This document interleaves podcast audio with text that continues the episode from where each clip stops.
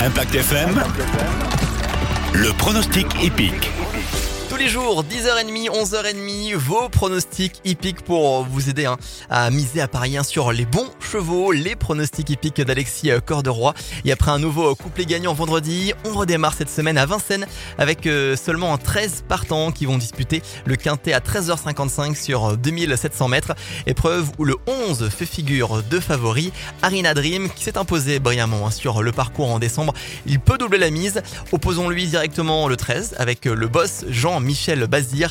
Il viendra ensuite eh bien, le 12 déféré et qui reste sur deux podiums. Enfin, ne pas négliger en fin de combinaison le 4 régulier avec Bjorn Goop et le 3 Inaya de Sim à reprendre. On redonne les euh, chiffres 11, 13, 12, 4 et 3. Voilà pour le prono du jour, les pronostics hippiques que vous retrouvez également sur impactfm.fr en replay en podcast.